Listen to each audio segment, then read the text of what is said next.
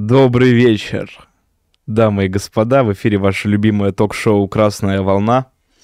Вот, и сегодня э, волна э, багов и э, ужасного сетевого насилия постигла начало нашего стрима вот, из-за чего он стартует необычно поздно, аж минут на 5 э, позже, чем обычно. Сегодня мы будем обсуждать американские выборы. Со мной э, Дмитрий, э, американский журналист, пишущий для Аль-Джазира, для э, American Conservative, для журнала The National Interest и японская газета, которую название сейчас я не выговорю. Никей. Никей. Здравствуйте, Дмитрий. Очень приятно. Э, как э, ваши дела? Вот, соответственно, все вопросы, которые у вас э, Дмитрию есть, вот, это, собственно, автор э, замечательной статьи на Аль-Жазира про... где я выступаю комментатором по поводу основных э, процессов патриотического критического сообщества в России. Вот, ему можно задать путем отправки этих вопросов на наш DonatPay. Вот. А сегодня воспользуемся экспертностью Дмитрия в американской общественной жизни и поговорим про то, как прошли выборы. Ну, как прошли выборы? Ну, я думаю, что для большинства людей было четкое ожидание красная волна, потому что смотришь на обстоятельства, а, самая высокая инфляция за 40 лет. Есть признаки, что экономика замедляется, и есть широкое ожидание, что в 2023 году уже будет рецессия, и вполне серьезная. То же время мы видим самый высокий уровень преступности за 30 лет. Мы видим озабоченность о ситуации рядом с границей. Есть геополитическая нестабильность.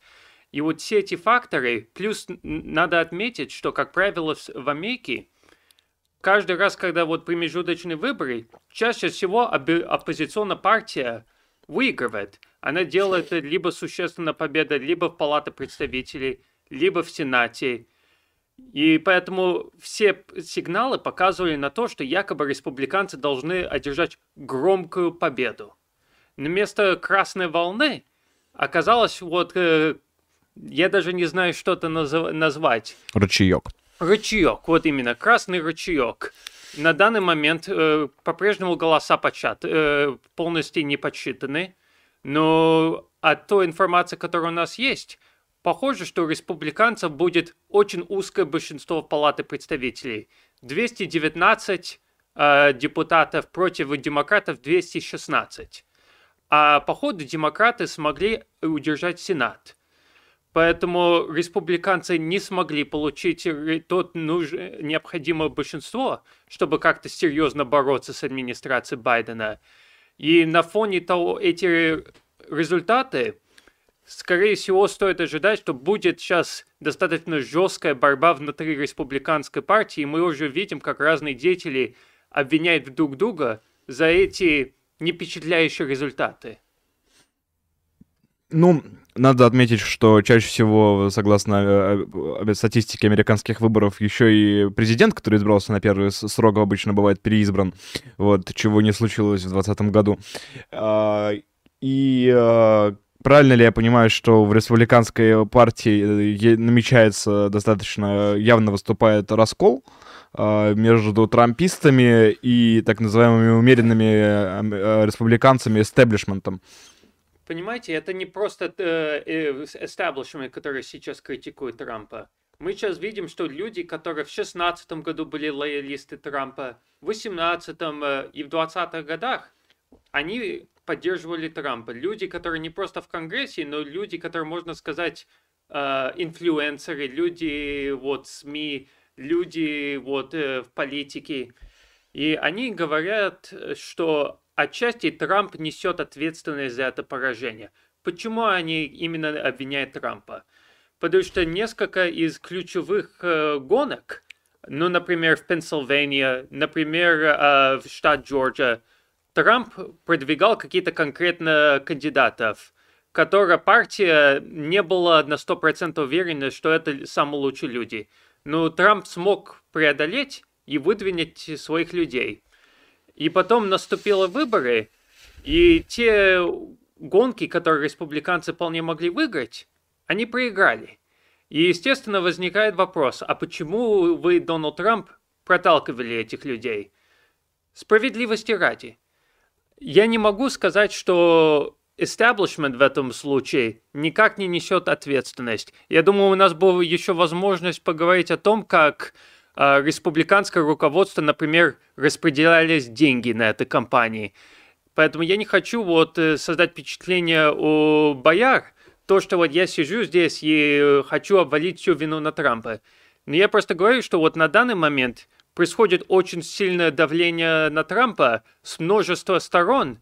И я думаю, что вот будет сейчас начало достаточно жесткой борьбы за руководство республиканской партии. И в этой борьбе с, э, собственно, республиканский эстеблишмент, э, люди системные внутри республиканской партии будут опираться на Рона Десантиса в первую очередь. Да, губернатор Рон Десантис, он, э, вы знаете, это интересно, то, что он стал некий такой символ, некий кандидат эстеблишмента, потому что в 2018 году, когда его избрали как губернатор Флориды, он воспринимался как протеже Трампа. И во многим он даже по характеру, по политике, даже вот э, по манере общения с прессой, он очень похож на Трампа. Но есть, конечно, одна важная разница. Ну, это то, что Трамп это все-таки, можно сказать, творческая личность и бывает достаточно рассеянный. А, а Десантис, наоборот, приобрел а, репутацию как человек, который достаточно дисциплинированный, человек, который подходит к политике очень систематично, и благодаря этому он смог за свое время как губернатор Флориды приобрести очень серьезные политические очки. Когда его избрали в 2018 году, он еле-еле выиграл. 0,4%. 0,4%. А сейчас выиграл на 20% во Флориде. И для тех, которые, может быть, не настолько знакомы с американской политикой, Флорида считается колебающийся штат. Штат, который может э, иногда и к республиканцам, иногда и к демократам, поэтому нет никаких вот гарантий то, что вот республиканец будет выигрывать во Флориде, тем более вот на столько грандиозном масштабе. В чем принципиальная разница между э, республиканцами, которые опираются на Рона Десантиса, и республиканцами, которые опираются на Трампа? Их идеологическая, в чем про программная разница между этими двумя группами? Ну, понимаете, Трамп с 2016 года, можно сказать, лидер фигуры американской правой несистемной оппозиции. Это люди, которые думают, что американская система зашла полностью в тупик, что элита этой страны не действует в интересы американского народа, и они вообще не настолько компетентны и не настолько умны, как они хотят себя преподносить. И Трамп в 2016 году избирался на слоган «Drain the swamp», uh, «Очистить болото». И поэтому люди, которые поддерживают Трампа, они в первую очередь хотят кардинальное изменение системы. И они не хотят просто изменения системы в плане вот некое изменение политики, но они хотят изменить подход, что вот все предыдущие нормы, правила, что они больше не ограничивали вот это политическое поле, как было до прихода Трампа. А люди, которые поддерживают DeSantis, это достаточно широкая коалиция. Есть люди, которые идеологически трамписты, в том смысле, что они хотят крупной реформы, они хотят бороться против того, что они воспринимают как политкорректность, они хотят ограничивать иммиграцию, они хотят экономические реформы, в том числе индустриальная политика. Но в то же время есть те люди, которые, можно сказать, республиканская старая гвардия, люди с времен Холодной войны и тем более люди с времен президентства Буша-младшего, которые для них приоритет это сократить размер правительства, но в то же время э, идея то, что Америка должен быть некий жандарм мира, то, что Америка должна а, защищать демократию, по вс... либеральную демократию по всему миру, то, что, Россия, что Америка должна занимать крайне жесткую позицию в отношении возможных противников, в первую очередь Китай, Россия и Иран. Ну и империалисты.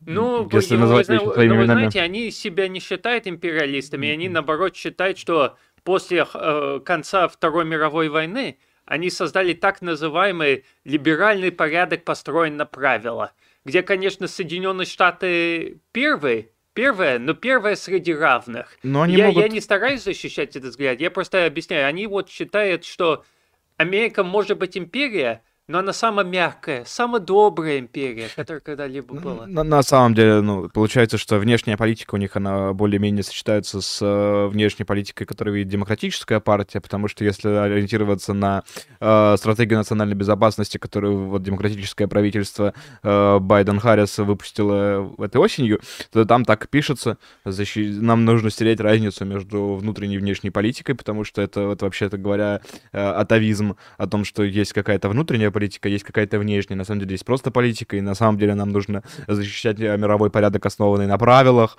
вот, э, и э, идут разговоры о том, что есть автократии, которые пытаются наступать. Есть автократии, которые не пытаются, кстати говоря. Есть вот другие правильные автократии, да. которые уважают э, поряд... мировой порядок, основанный на правилах. Вот да. с ними можно сотрудничать. А есть автократии, которые пытаются его саботировать. Это вот делает Китай своим экономическим ростом и Путин с war on Ukraine. Да. И, конечно, иранцы. Вот для республиканцев, особенно вот традиционного типа и даже нетрадиционного типа Иран считается очень опасный противник, э, и то, что вот э, сейчас есть обвинение о том, что иранцы помогают России на Украине, это никак не помогает склонять доброжелателей среди республиканской партии. Но вы, в принципе, правы, но я просто хочу отметить одну важную разницу. То, что вот э, иногда любят говорить и в Америке, и в России, то, что республиканцы более такая пророссийская партия есть более, есть элементы, которые поддерживают более сдержанную политику в отношении России, которые считают, что конфронтация с Россией невыгодна американским национальным интересам, есть то, что это имеет риск для опасной эскалации. Ну, то традиционное крыло, люди, которые э, от Регина, от Буш-младшего, они, наоборот, призывают то, что надо даже более жестко. Они говорят, что Байден, вы слабак, вы должны больше поставлять оружие, вы должны больше санкций вводить против России. Почему вы не вводили санкции против России, когда э, в декабре прошлого года, до того, как началась спецоперация? Но это так называемые неоконсерваторы. Да, это действительно не консерваторы, хотя есть и просто люди, как господин Джон Болтон, бывший национальный советник по безопасности, я не могу назвать, сказать, что он не консерватор, потому что ему, в принципе, вот на продвижение демократии не, не столько важно.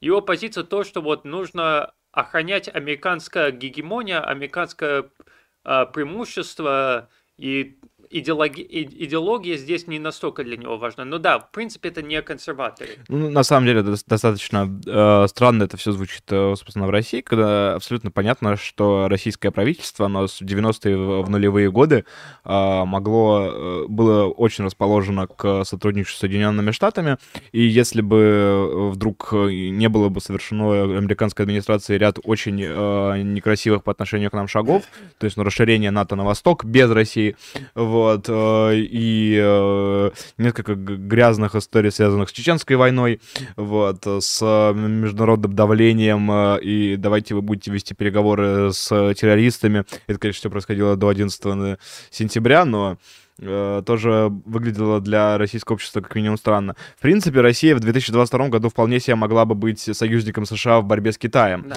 Э, это какой-то как альтернативный сценарий истории, если бы американская администрация была бы чуть более благоразумной и менее искала у нас врага, это было бы вполне себе реально. Вот, эм... Ну, после стрима я могу вам скинуть одну интересную цитату. Тогдашний сенатор Джозеф Байден который возглавлял комитет э, по международной политике в Сенате. И это было публичное слушание. И он тогда говорил, российский президент Владимир Путин самый прозападный лидер России с времен Петра Первого. И мы должны все в наших возможностей, чтобы пробовать с ним выстраивать отношения и его поддерживать. Там действительно был короткое окно после 11 сентября, когда люди в Вашингтоне действительно рассматривали Москву как возможный партнер. Но это окно закончилось отчасти по все причины, которые вы упомянули. Но в, в любом случае, на, на, прошедшие выборы ничего хорошего об Америке, об американской системе, особенно о системе американской электоральной, э, сказать не позволяют, поэтому, может быть, оно и хорошо, но в, в любом случае не в краткосрочной перспективе. Говоря про ход выборов и про причину поражения в республиканцев, э, наверное, ну, ну, в первую очередь э, появляются вопросы к системе, к самой системе того, как американские выборы, в принципе, устроены. Э, интересно, что 40 миллионов, ну, то есть там избирателей, как я понимаю, на этих выборах было порядка 110 миллионов. Где-то в этом роде. Я должен перепроверить цифры, но вроде это было именно где-то около 100 миллионов. Ну, 100 с небольшим, то есть это значительно меньше, чем на президентских выборах э, статистически да. бывает. Э, и при этом из них 40 миллионов проголосовали досрочно. Да. Вот. Из 40 миллионов, которые проголосовали досрочно, 22 миллиона проголосовали по почте. Да. Вот. Э, поэтому э, появляются э, несколько вопросов. Вот. А именно, насколько вообще досрочное голосование является честным? Понимаете, Артемий, это сейчас очень больная тема споров внутри Америки, потому что демократы делают такой аргумент – что это не просто честно, но это наиболее демократический вариант, потому что надо сделать голосование максимально доступным, максимально просто, чтобы как можно больше людей участвовали в демократический процесс. С другой стороны, республиканцы, как э, вы намекали, у них есть серьезные вопросы по поводу этого процесса, потому что, во-первых, когда вы голосуете по почте, Естественно, э, меры безопасности не настолько высокие, как когда вы идете на избирательный участок, бумажку выполняете и вот э, кладете вот э, в нужное место.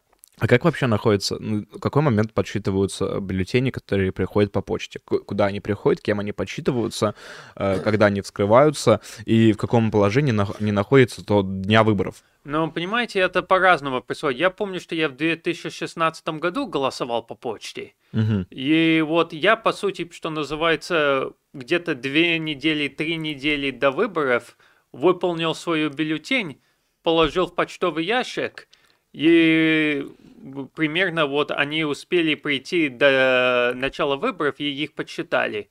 Но надо понимать, что вот с времен пандемии в разных штатах э, окно возможностей, чтобы голосовать по почте и голосовать раньше день изб- избирания, это существенно расширилось. Во-вторых, появилась вот такая практика распространенная сбор бюллетеней. Что это обозначает?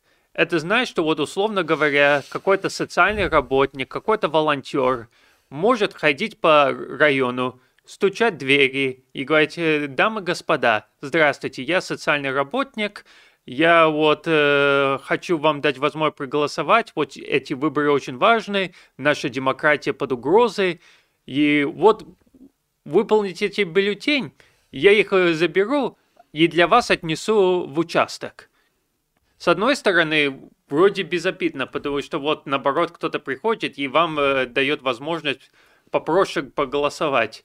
Но, конечно, вот меры безопасности для этого э, сложно гарантировать, потому что вдруг человек неправильно э, выполнил бюллетень, человек, который собрал бюллетень, проверяет и ничего-то поправляет, или он смотрит, видит, что э, э, гражданин проголосовал за человека, который ему не нравится, и выкидывает бюллетень. Mm-hmm. Поэтому есть без вопросу озабоченности по этому поводу. А сбор бюллетеней, он начинается за сколько до выборов? Насколько он ну, предварительный? Это зависит от штатов, но я знаю, что в некоторых можно даже вот за месяц до выборов за месяц до выборов уже ходят люди, соответственно, ну, и в течение всего месяца. То есть это, ну, а есть в Америке какая-то э, аналогия, ну, то есть у нас есть э, движение наблюдателей.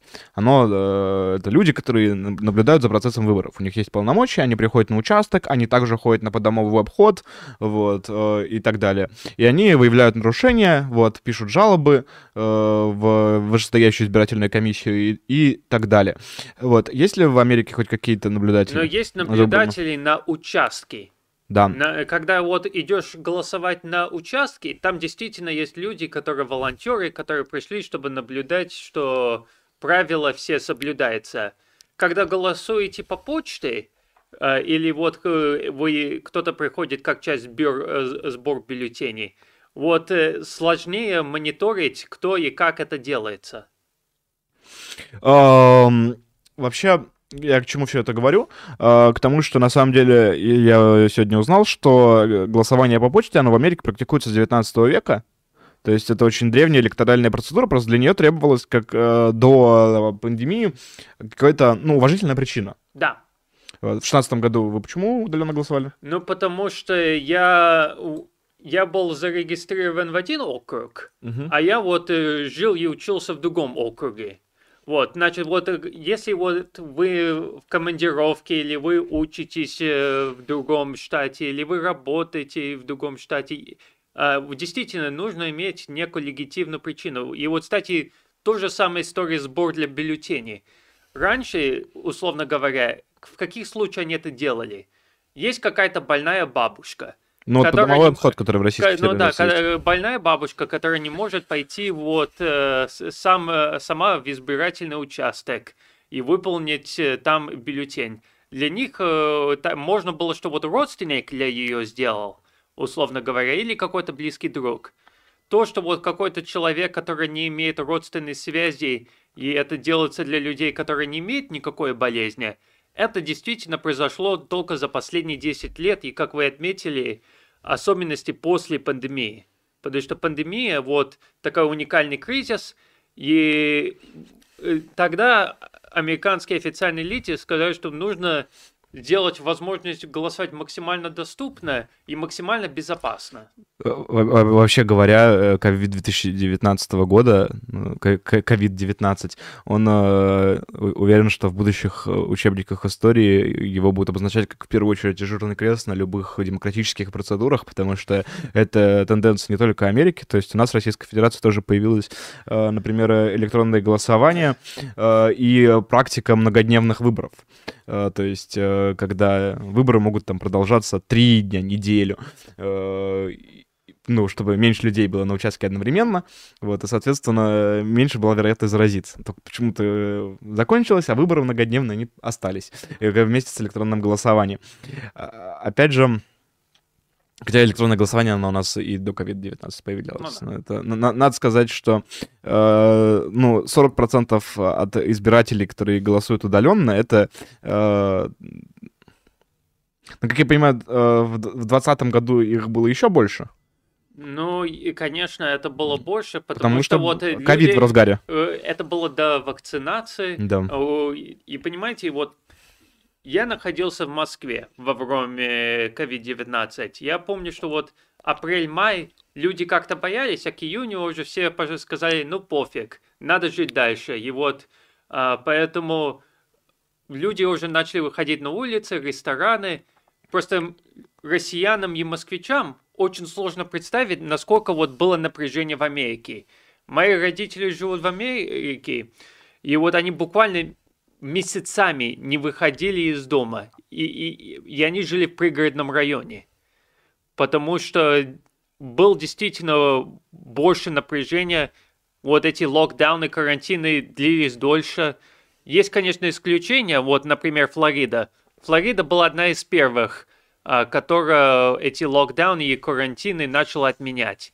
Из-за этого, кстати, Рон Де Сантос получил большие политические очки, потому что уже к началу 2021 года люди как-то, их самосознание поменялось. До этого они очень боялись ковид, а к началу 2021 года у них было большое раздражение на локдауны, и задавали вопрос, зачем это надо было делать в таких масштабах. Ну, в Российской Федерации это, кстати, тоже было в определенном роде электоральная технология, потому что изменения в Конституцию, их принимать нужно, а когда люди дома сидят, они очень злые, вот, их нужно задобрить, пускай вот погуляют, в рестораны походят. Э, так что это тоже в каком-то роде было про политические очки, это отмена ве- конец того весеннего локдауна, кстати, вообще достаточно светлый день, э, пр- прекрасное начало лета, вот как раз все ограничения по- поснимали, э, и э, было очень замечательно. Вот. Л- л- Лучше только, как когда перед СВО э, почти Пиренеева сказали, что масочный режим отменен. Да. А, Самое э, удивительное, что я, я увидел видос, э, который записал Трамп, вот, где он обращается к people of Arizona, вот, чтобы они не уходили с участков, чтобы они требовали бюллетеней и возможности проголосовать, вот, э, потому что в Аризоне, вот, особенно в округе Марикопа, уже второй раз на выборах в Америке у людей творится э, э, черти что. Причем, э, говоря про Марикопу, то там э, добились пересчета голосов на выборах 2020 года, да. когда проиграл Трамп. Этот пересчет длился почти год. Да. Вот, и э, его проводила какая-то, э, я даже не знаю, э, консалтинговая фирма, которая считала голоса там по 9 месяцев, просвечивала их э, э, ультрафиолетовыми лампами, вот, э, и, и, искала какие-то тайные знаки, вот, и пыталась э, на, на, на, проверять бюллетени на состав, не заведены ли они из Азии, и занималась э, прочими интереснейшими э, вещами с бюллетенями, которые я даже представить себе не мог, что можно столько времени провести, рассматривая бюллетени. И вот наступает 2022 год, и люди в, в этом же округе не могут нормально проголосовать. Что там происходит? Вы знаете, Артемий, я, честно говоря, сам задаю себе этот вопрос, потому что мы недавно были выборы в Бразилии. Бразилия имеет население 200 э, миллионов людей, значит, не, на, не намного больше, чем Соединенные Штаты, не настолько, чтобы категорически быть. А там вроде даже проголосовало больше, чем Соединенные ну, Штаты. Ну да, вот проголосовало больше.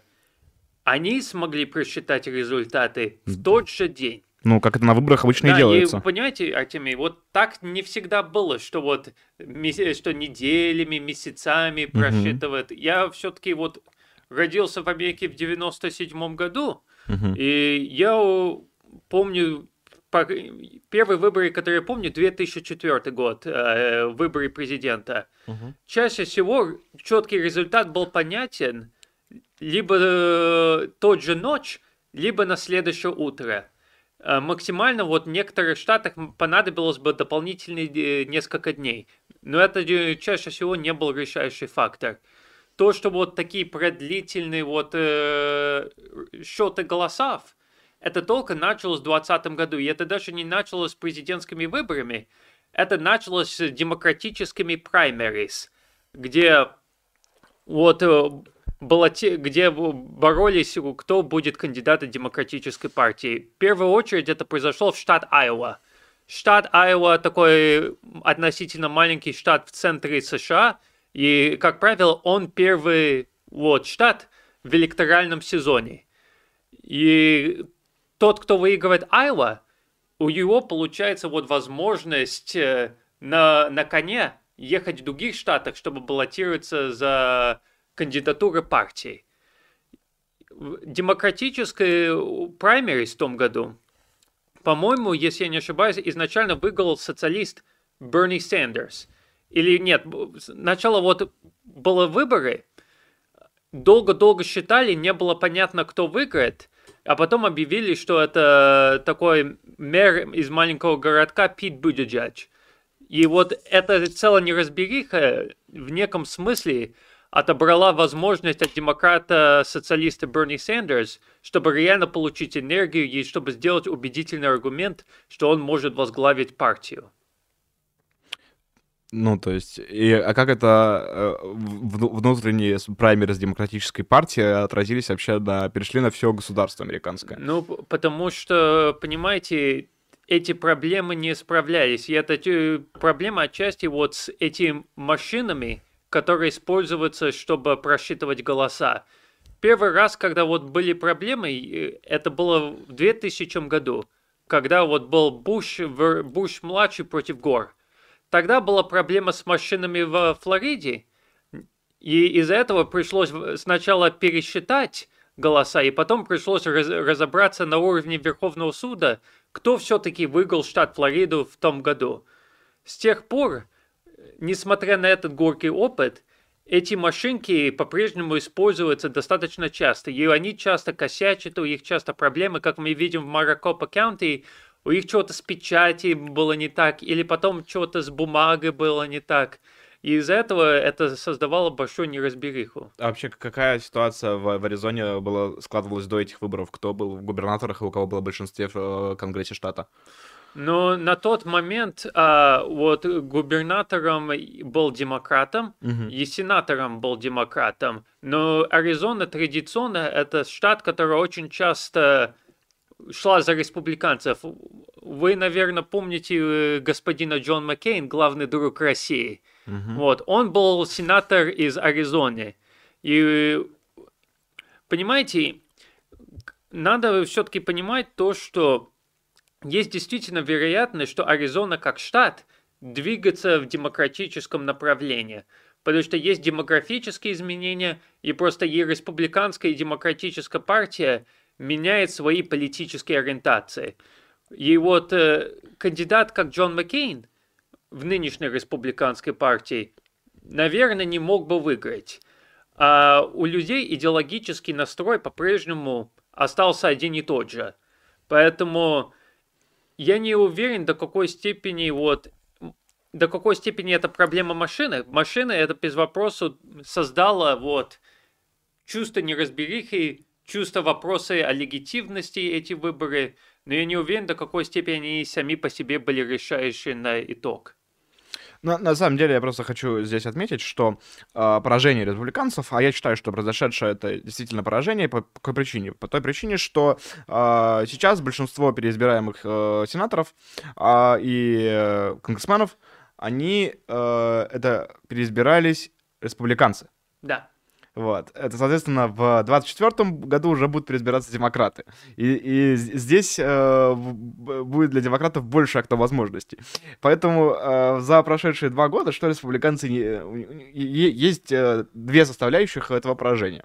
Э, первая составляющая это, во- во- вообще говоря, ведение кампании, о которой мы поговорим вот чуть позже. И э, вторая составляющая это административная неподготовка к выборам, потому что там, где у них были губернаторы, где они могли устроить электоральную систему, чтобы она была более прозрачной, более честной, более четко работающей, Но они этого не во сделали. Флориде они вот так и сделали. И во Флориде они победили просто разгромно. Да. Э, У нас, мы опять же говорим про э, Рона Десантиса, который победил с э, очень большим разрывом в 19%, и мы говорим про других республиканцев, которые победили во Флориде, м, э, ну, почти на всех уровнях. То есть, Да. если мы говорим про э, число избравшихся конгрессменов от, э, от Флориды, то там и 28 их переизбиралось, если мне не изменяет память, и из них э, 20 были республиканцами. Я не, я не уверен, что цифры настолько высокие. Я знаю, что вот сенатор Марко Рубио, который из Флориды переизбрался, я знаю, что некоторые республиканские конгрессмены, точные цифры, я не уверен, что это 28 именно. Ну, 20 республиканцев, 8 еще демократов от Флориды ушло. А, вот, э, и да, и, собственно, сенатора э, тоже с э, большим отрывом в 16% по- победил во Флориде. А, а др- другие республиканцы, они как будто бы не находятся в состоянии жесткой культурного противостояния в Америке, и чешут репу, вот, и не делают самое простое, что нужно делать, это подготовиться нормально, блин, к выборам. И организовать нормально, учитывая, что это в их власти. То есть это не, не, не- так, что они находятся в какой-то э, в системе, где, где они не могут ничего сделать, они могут сделать выборы более простыми для себя, более прозрачными. Вот, и они этого не делают. Ну, действительно, ну, например, э, вот это сбор бюллетеней, о котором мы разговаривали, это в первую очередь демократическая инициатива. Мы не видим, что вот республиканцы стараются в таких масштабах сделать сбор бюллетеней. Мы также не видим то, что республиканцы старались убеждать своих э, избирателей в такие же масштабы голосовать по почте. И это могло бы быть вполне логическое, потому что но большая часть республиканской базы это не люди, которые живут в крупных городах, где вот избирательный участок близкий и доступный. Это люди, которые вполне вот возможно живут в маленьких городках, фермеры и так далее. И вот для них э, возможность голосовать по почте наверное, могло бы быть вполне логический вариант. Ну, вообще, э, э, прозрачность и простота избирательной системы, она выгодна для республиканской партии, потому что республиканской партии классически меньше денег, чем просто демократические, у них меньше возможности создать аппарат и структуру, которая примет больше участия в выборах, а, а считает это бюллетени правильным образом. То есть, э, и поэтому, играя в такую игру, им нужно делать как можно проще все, что они могут сделать проще. А, и эм, говоря про вообще эм, политику э, э, республиканцев, то в 2024 году им будет еще сложнее из-за э, того, что они ну, фактически проиграли эти выборы и не отдали демократам Сенат, вот, что является достаточно беспрецедентным для, вот, собственно, промежуточных выборов. Ну, э, я согласен, э, но это будет, конечно, зависеть, какая ситуация будет в Америке в 2024 году. Если будет очень жесткая рецессия, если будет э, какие-то внешнеполитические поражения, то, конечно, Байдену не будет очень просто, особенно если у республиканцев смогут выбрать сильного кандидата. Но, как эти выборы показали, даже при достаточно при хороших условиях для самих себя республиканцы не смогли воспользоваться этой возможностью, чтобы получить решающую победу. И если они могли бы сделать решающую победу, то они действительно в контроле Конгресса могли бы сделать очень много. А, не просто чтобы продвигать свою повестку, ну, чтобы вот э, разные проблемы для Байдена, устраивать разные расследования, чтобы комитеты, слушания, по сути, то, что демократы сделали, когда они захватили контроль над Палатой представителей в 2018 году. Потому что когда они это сделали, сразу начались вот куча слушания в Конгрессе, а вот э, разные обвинения против Трампа. Вот. В любом случае, э, забыл у вас спросить, самое это главное, вы голосовали? Я не голосовал. И вы знаете, я тоже в 2020 году не голосовал, потому что э, американское посольство в Москве не очень любит э, предоставлять разные услуги американским гражданам или им хоть как-то э, помогать. Поэтому угу. даже если я хотел бы проголосовать, э, найти возможность это сделать через американское посольство не очень полезно. То есть а, вообще не, не, не может американский гражданин в Москве проголосовать через американское посольство? Нет, я имею в виду, американское посольство вообще сейчас не работает. Если а. вы позвоните, они трубку не возьмут. Если им пошлете почту на e не обязательно, что ответят. А мы, а мы их что, выслали всех? Не всех, но даже до того, как их все, многие из них выслали, Нельзя сказать, что они вот так особенно бодро работали. Блин, я думал, что она устроена как в фильме про Джейсона Борна, там вот целая толпа людей, и все готовы ловить шпионов ЦРУ, если они вдруг там появятся. Ну ладно.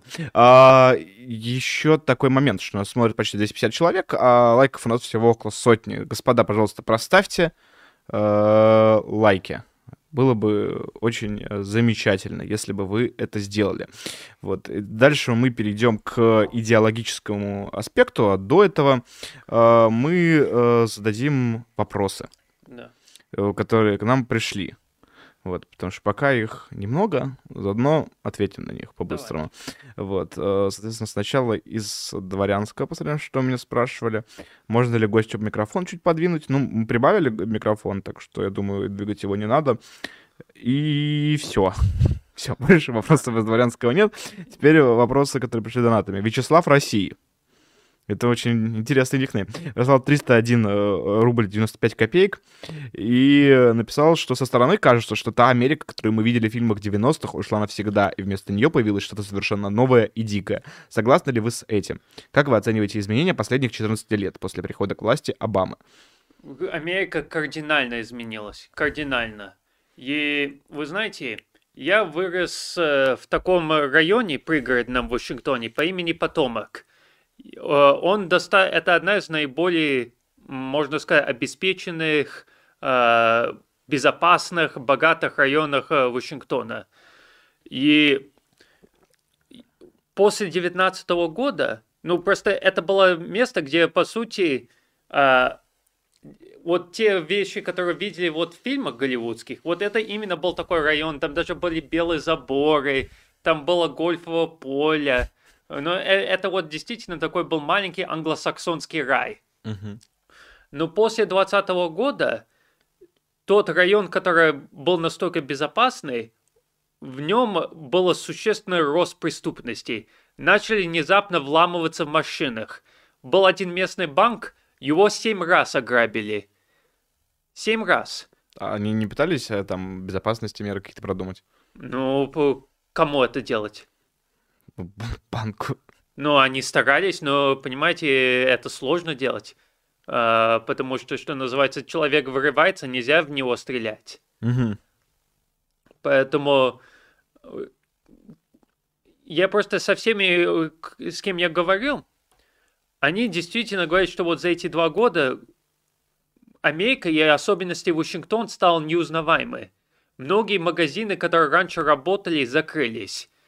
Там повсюду по улице бездомные. Просто палатка бездомных э, прямо в центре города. А, и вот это даже вот сказывается на уровне, когда вы ходите в продуктовый магазин, вот э, то вот выбор, который раньше был, не было. Моя мама какое-то время назад мне приехала в Москву из Вашингтона, и она мне говорит, вы знаете, мне кажется, что Америка под санкциями, а не Россия. Мгм. Потому что даже вот на уровне того, что можно найти в магазинах, это существенно сократилось. Сыр российский, э, жвачка, э, дружба и э, компот грушевый. Ну, не, не, да, не, ну там был до этого в моем детстве маленький русский магазин, где можно было покупать все это, но я Мгм. не знаю об этом. Я, да это э, шутка из Дня опричников, который э, герой э, перечита- э, перечисляет товары, которые можно купить в магазине в Москве, которую создал Сорокин. Но, но даже если вот вам приходится вот получать какие-то услуги от государства, от какие-то частные компании, уровень сервиса очень резко тоже упала. Поэтому, безусловно, мы видим, что за последние два года э, Америка очень кардинально изменилась. И есть такие некоторые бури, которые сейчас э, нависают над всеми, которые дают ощущение, что худшее впереди. Потому что 23 год ожидается, что есть большая возможность вполне серьезная рецессия. И как с этим Америка, до какой степени это будет серьезная рецессия, и как Америка с ней справится, сейчас очень много людей напрягает. Ну, не могу пожелать э, Америке ничего хорошего. Вот, а, Но плюс я хотел бы добавить, что просто в внешнеполитическом плане тоже вот воп- тайванский вопрос. мгм. Потому что уже, уже 20 лет китайцы наращивают разные военные способности, которые именно нацелены на то, чтобы победить, возможно, США э, в войне из-за Тайваня. Они наращивают свой морской флот, они наращивают ракеты средней и малой дальности. И только за последние лет американские политики начали себе задавать вопрос, а что мы будем делать, если действительно дойдет до войны из-за Тайваня? И очень многие американские военные и, и военные аналитики имеют серьезные сомнения о том, что Америка действительно могла бы победить Китая в войне за Тайваня. Поэтому это тоже такой некий спектр, который сейчас над нами. Да. Но э, я, э, э, правда, создается следующее впечатление вообще по, по идеологической расстановке сил, что э, лучше всего для России это Дональд Трамп. Но с наибольшей вероятностью в 2024 году как будто бы будет ба- баллотироваться Десантис, потому что э, креатуры Трампа на этих выборах, собственно, проиграли. Но это не гарантия, потому что у Трампа по-прежнему очень большая, очень лояльная база поддержки. И надо понимать, что против Трампа баллотироваться очень тяжело, потому что он как ракета. Ну, потому что он дебатер очень э, жесткий и э, овничий людей, особенно людей, которые привыкли быть в истеблишменте. Но он просто можно, его некие люди называют вот агент хаоса, Мгм. потому что он не, не ведет себя стандартно, иногда рассеянно, но никогда до конца не знаете, от чего от него ожидать. И он готов бороться до самого конца, даже если ему в процессе тоже э, повредит то, что он так интенсивно боролся. Ну, это, кстати, один из самых вот э, отвратительных аспектов вообще демокра... Американской системы управления государством. Это вот ложная э, модель, которая подразумевает, что э, лучший кандидат это тот, кто наиболее убедительный кандидат. Э, что Трамп, э, он э, был очень хорош в дебатах, он победил вот всех на праймерис, потом победил Хиллари, был более убедительный, более зажигательный, очень яркий получился харизмат, хотя вот странно, вот как человек вот с таким, на него, когда посмотришь без общего контекста, кто это такой, задается вопрос, как этот человек вообще может быть харизматичным харизматичным. Вот. Он э, уверенно победил выборы. Был ли он хорошим президентом для Америки? Ну, сомнительно. То есть, ну, он э, без всяких сомнений, у, у него э, есть определенные достижения, но также у него есть и э, определенные Э, проблемы, которые связаны с тем, что его, от, от его имени, от бренда трампизма, в принципе, пытается отделаться сейчас республиканская партия, э, что вообще кажется мне со стороны республиканского эстаблишмента большой глупостью. И эм, что вообще, в принципе, трампизм, он как будто бы дискредитирует всех э, идеи правых там, консервативных сил э, в Америке. Ну, справедливости... Для среднего избирателя. Именно. Справедливости ради, когда Трамп э, стал президентом в 2017 году, мы действительно вели беспрецедентную кампанию против него со всех сторон. Со стороны демократов в Конгрессе, со стороны спецслужб, со стороны средств массовой информации. Конечно, наверное, более дисциплинированный человек – мог бы найти систематичный подход, чтобы с этим бороться. Но когда вы несколько лет вашего президента находитесь под серьезным расследованием, и когда с каждого телеканала вас обвиняют в том, что вы агент Путина, что вас э, Россия вот поставила э, в Белый дом, но даже достаточно опытному и компетентному политику э, это без вопросов затруднило бы, это и ограничило бы простор для маневра. Ну, да, вообще без сомнений, согласен. Э, но помимо прочего, говорят, что Трамп какое-то неприличное количество часов э, за время своего президентства проводил перед телевизором. Ну, Трамп, безусловно, что называется, бумер. И бумеры не только в Америке, но я думаю, бумеры в России очень любят смотреть телевидение. И да, как я понимаю, он много смотрел телевидение, ему было интересно, что люди говорили на телевидении. И когда он видел чего-то, что ему не нравилось на телевидении, как до того, как его забанили на Твиттер, он выражал возмущение на Твиттере. Да, после этого, э, собственно, избрали Байдена. Э, Байден тоже всех переиграл на демократических э, дебатах. Вот. Но он, кстати, их не переиграл, наоборот. Байден в плане дебатов был достаточно вот не впечатляющий. Почему? Там даже вот я помню, а, под конец э, декабря 2019 года, в начале, э, Байден был в четвертом месте по поводу опросов э, общественного мнения. И в Айова он получил четвертое место. Почему в итоге Байден стал кандидатом демократов? Потому что на данный момент демократов был раскол среди эстаблишмента. Были несколько разных кандидаты, Э, которые могли бы вот стать лидерами. И благодаря это раскол среди демократического эстаблишмента на определенный момент э, демократический социалист Берни Сандерс начал лидировать вопросы общественного мнения. И это очень демократического эстаблишмент напрягло. Они совсем не хотели то, что Берни Сандерс э, стал э, кандидатом от партии. Поэтому они решили консолидироваться вокруг Байдена, потому что они думали, что Байден э, самый лучший из кандидатов, который мог бы победить Трампа. И в 2020 году главный приоритет было победить Трампом любой ценой. А, господа, мы сегодня стримим до 22, вот, соответственно, у вас остался всего час, чтобы присылать ваших вопросов, поэтому, пожалуйста, воспользуйтесь уникальным шансом э, спросить, э, собственно, вот человека, который в 2016 году на выборах в Америке голосовал. А, кстати, за кого? Но я по профессиональным соображениям пока не могу, мне, наверное, не стоит, но давай так скажем, я пишу для журнала по имени American Conservative, в том числе. Я думаю, вы можете догадаться, для кого я голосовал.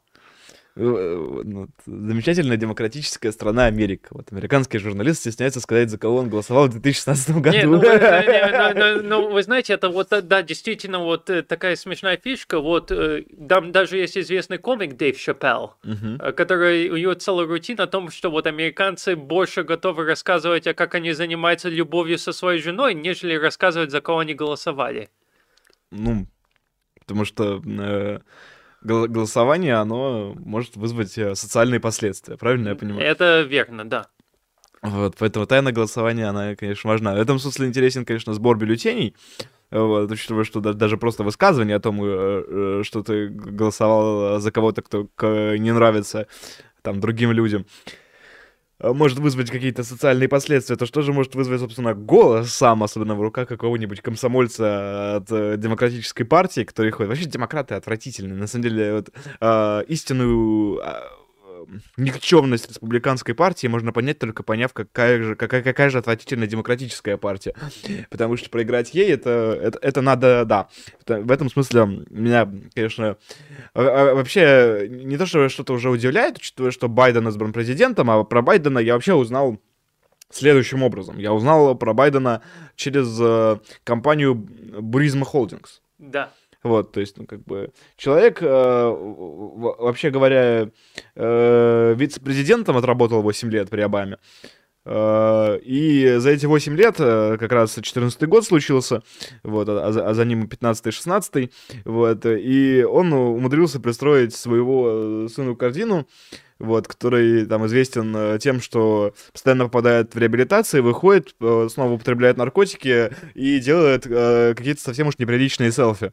Э, которые потом попадают, естественно, журнали... к журналистам и распространяются по всему интернету. Вот, да. За за загуглите Байден-младший, да? Хантер его зовут. Вот, собственно, недавно вышла документалка «Мой сын Хантер». Кстати, смотрел? Я не имел возможности смотреть, пока нет. А тоже не посмотрел еще, надо глянуть. Или это нет документалка. Я, я честно говоря, даже не, не уверен насчет того. Um, um, Э, документалка она или художественный фильм. А, дальше, собственно, э, как бы абуризма это являлось, собственно, методом попила бабла, в котором э, Хантер, э, э, находясь в совете директоров, не появляясь на Украине вообще физически, получал там достаточно приличную зарплату, плюс у буризма самой, как у газовой компании, была достаточно интересная деятельность. Вот потом Джо Байден избирается, проходят выборы, и тут мы все узнаем про биржу FTX. Собственно, совершенно замечательная история, вот, которая, если вы не знали, как пилить бюджет, вот, и думать думаете э, зачем-то, что, нужно вырыть какую-то канаву под э, предлогом ремонта дороги, то вы вообще глупые и совсем не империалисты. Правильно э, пилить бюджет. Это э, пункт первый. Вы говорите, что на Украину жестоко напали, и вы ее защищаете как либеральную демократию. И даете им американские государственные бабки, будучи э, демократической партией США. Пункт второй. Украина, которая очень э, сильно любит США, потому что она, США дало ей американские государственные бабки, э, вкладывает э, американские государственные бабки в криптобиржу FTX. Вот, э, от, от, от большой любви. А FTX, будучи криптобиржей, которая получила эти деньги от Украины, американские государственные бабки, жертвует их своей любимой демократической партии. Да. Глава FTX Сэм Бэнкмен Фрид второй самый большой донор демократической партии за 22 года. Как так получилось? Это э, на, э, на самом деле совершенно э, пр пр прекрасная история про FTX. И э, про, про, про то, как на самом деле дела делаются, как удачно можно сочетать э, глобальную экспансию вместе с настоящим попилом бабла. Вот поэтому э, послушайте, господа единороссы, и поймите, что вам нужно вести империалистическую политику более правильно, более хорошо развивать э, технологии, и сможете тоже так же пилить бабло, как демократическая партия. Будет очень удобно. Будете спонсировать какой-нибудь, э, я не знаю, э, почему-то хочется сказать Руандийский народный фронт. Э, вот. И они будут вам откатывать э, в финансировании Роснефти. Но справедливости ради, мы пока не знаем, что был прямой сговор. То, что вот э, украинцы будут давать деньги FTX, а потом, что FTX возьмет эти деньги и вот э, отдадут демократы. Это стоит расследовать, угу. потому что э, история выглядит, мягко говоря, интересная. Но, в принципе, вы действительно правы, то, что а, в Вашингтоне много из этих помощи, военной помощи, гуманитарной помощи, которая сейчас направляется на Украину, многие из этих денег в конечном итоге возвращаются обратно в Вашингтон. Потому что когда вот дает военную помощь, это в первую очередь идут э, к крупным компаниям военно-промышленного комплекса, Raytheon, Lockheed Martin а, и, соответственно, лоббисты. В то же время вот много из гуманитарной помощи, ну, например, э, как составить стратегию по э, восстановлению украинской экономики после конфликта. На это деньги идут э, разным консультантам американским, чтобы они придумали э, гениальные планы о том, как восстановить украинскую экономику. И, Уверен, э, что там будет зеленая энергетика. Ну да, ну а, нет, я, кстати, вот читал этот доклад, э, который недавно вот выпустили, и это был, по сути, их аргумент это то, что вот Украина, ну, она должна жить за международной дотацией. Что вот э, нужно, чтобы вот каждый сектор украинской экономики вот буквально субсидировался за рубежом. И вот это э, просто вещь состоит в том, что если вы знакомы с ситуацией с Афганистаном, была подобная э, ситуация, где многие 2 триллиона долларов, которые тратилось на войну в Афганистане, это деньги, которые в первую очередь, это не, шли, не шло на то, чтобы вот э, строить школы или дома в, э, в Афганистане, а то, чтобы оплачивать э, вашингтонским консультантам, оплачивать э, вашингтонским э, производителям оружия. Поэтому я должен с вами согласиться, что вот Американская внешняя политика в неком смысле это не священный союз мракобесов и людей, которые хотят распилить американский государственный бюджет. И это очень они хорошо в тандеме работает, потому что для некоторых людей вот Афганистан или Украина это повод совершить их либеральный крестовый поход. А для других это возможность а, попилить деньги когда внутри самой Соединенных Штатов пилить государственный бюджет не так уж просто. А когда деньги в Афганистане или на Украине... Ну, территория хаоса, там уже проще. Ну да. Просто потому что территория хаоса. Но я должен отметить, что вот украинцы за, несколько, за 2014 года выстроили очень сильную сеть лоббистов в Вашингтоне, и это, безусловно, им помогает. Да. А, сейчас давайте уже обсудим, собственно, как сами республиканцы выступили. Собственно, второй аспект поражения республиканцев — это, собственно, сами республиканцы. Э, как я понимаю, один из самых главных, главная причина поражения — это, собственно, э, решение Верховного суда о разрешении э, штатам запрещать аборты. Да, потому что Roe v. Wade, которое было решено в 70-х годах, это был запрет на запрет аборта. Потому что до этого штаты могли по каждому определять, а, какая у них политика в отношении аборта. Но Верховный суд тогда сказал, что нет, а, аборт это является э, право каждой женщины, и поэтому штаты не могут это ограничивать, это не конституционно. Угу. Прошло 40 с лишним лет, а, и стоит отметить, что вот назначение верховных судей – это одна из э, полей большой политической битвы, потому что э, они назначаются президентом и сенатом. Поэтому тот, кто контролирует президентство и сенат, тот имеет возможность проталкивать своих людей э, в нужные места. И поэтому это почему вот настолько болезненно отреагировали демократы на президентство Трампа, потому что его была возможность очень много судей не просто на Верховном суду, но на разных уровнях легальной системы назначить достаточно консервативных юристов. И вот, э, на, в этом начале лета Верховный суд принял решение, то, что вот Roe v. Wade, решение, которое они приняли в 70-х годах, был неправильный. И надо вернуть э, возможность штатам определять свою политику. Естественно, это вызвало очень бурную реакцию среди женщин-избирателей, особенно женщины с э, университетным образованием, потому что они рассматривают аборт как базовое человеческое право и необходимое условие для личного и карьерного развития, потому что нужно, они их позиция то, что им нужно иметь возможность сделать выбор со своим телом то, что они захотят. Но, как я понимаю, в, на этих выборах, собственно, республиканцы набрали рекордно низкое число голосов от э, социальной группы незамужней женщины. Да. Вот. А демократы, наоборот, получили рекордно высокое количество голосов от социальной группы незамужней женщины. Вот именно.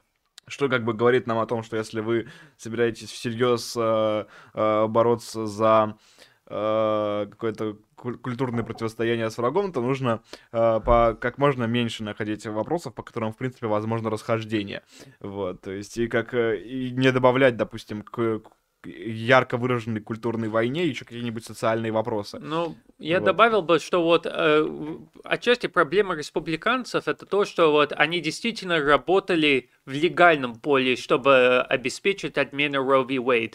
Но в информационном поле они не создали тот необходимый общественный консенсус, что надо менять аборцу, э, политику в отношении абортов. Поэтому, когда вот была эта отмена, был, во-первых, шок и негодование, потому что э, по-прежнему большинство американцев считает, что Roe v. Wade был правильное решение.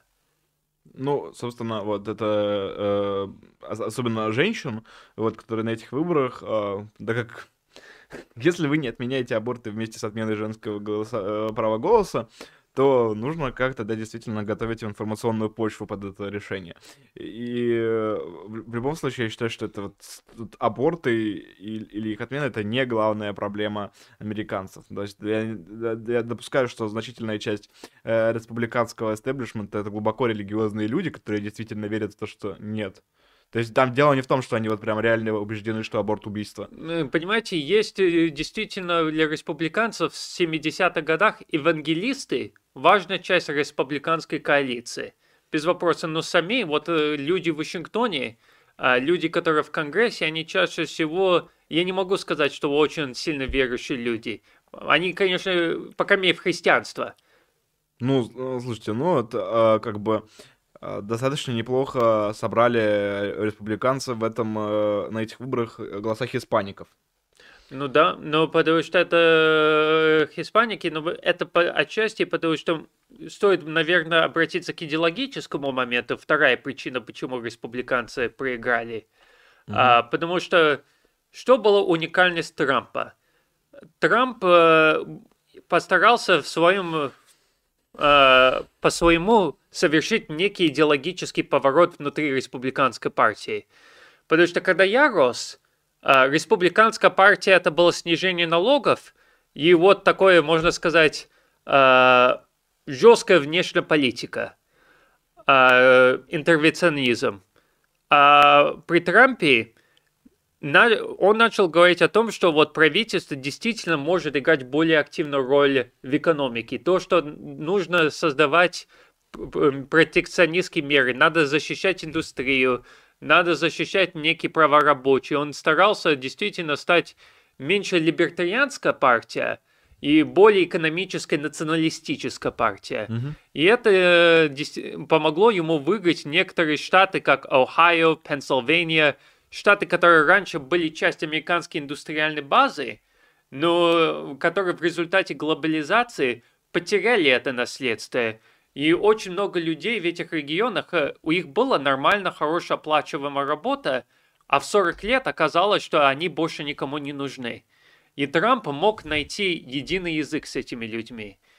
И вот, кстати, в этом плане хиспаники э, сочувствовали, потому что они тоже, э, большинство своим рабочие люди. И для них некоторые вот культурные инновации, особенно э, демократов по поводу гендера, по поводу даже некоторые моменты в плане расы, это заходит слишком далеко. И идея республиканцев то, что надо бороться, чтобы создать условия, где люди могут нормально экономически и социально выращивать в семьях, угу. это, в принципе, для них привлекательно. Проблема это то, что вот Трамп начал этот э, поворот, но республиканская партия это ну, на пол, не на полную катушку сделала. Она вот э, не до конца сделала этот поворот, они по-прежнему республиканская партия ни туда, ни сюда. Ну, они как будто бы пытаются э, вместе с... Э, республиканская партия, она когда заходит на территорию трампизма, она как будто бы вот оглядывается в сторону демократической партии, пытается еще захватить очень важные голоса ЛГБТQA+, вот, э, и других вообще меньшинств, которых в Америке на самом деле достаточно. Вот, э, то есть она пытается не слишком радикализироваться и быть э, какой-то э, более усредненной. Хотя, в общем-то, у демократов тоже есть какой-то радикальный флаг, с которыми умеренные демократы тоже, например, не согласны. Ну, у демократов лучше получается устанавливать дисциплину внутри своей партии. Ну, это правда, да. Вот, потому что, а, опять же, там, республиканцы, которые норовят э, сотрудничать с демократической партией, как понимаю, их сильно больше, чем наоборот. Ну, смотря как, смотря как.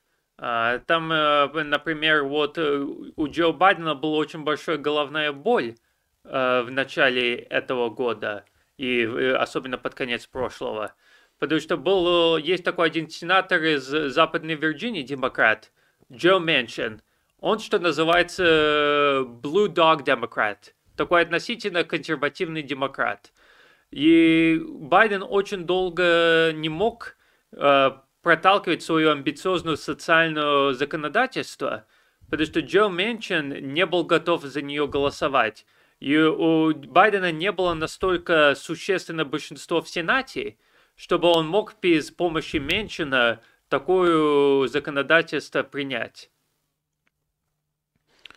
А, Соответственно, есть еще, э, собственно, идеологический аспект поражения э, республиканцев. Ну, не, не идеологический, а, собственно, вообще организационный, а именно выбор кандидатов.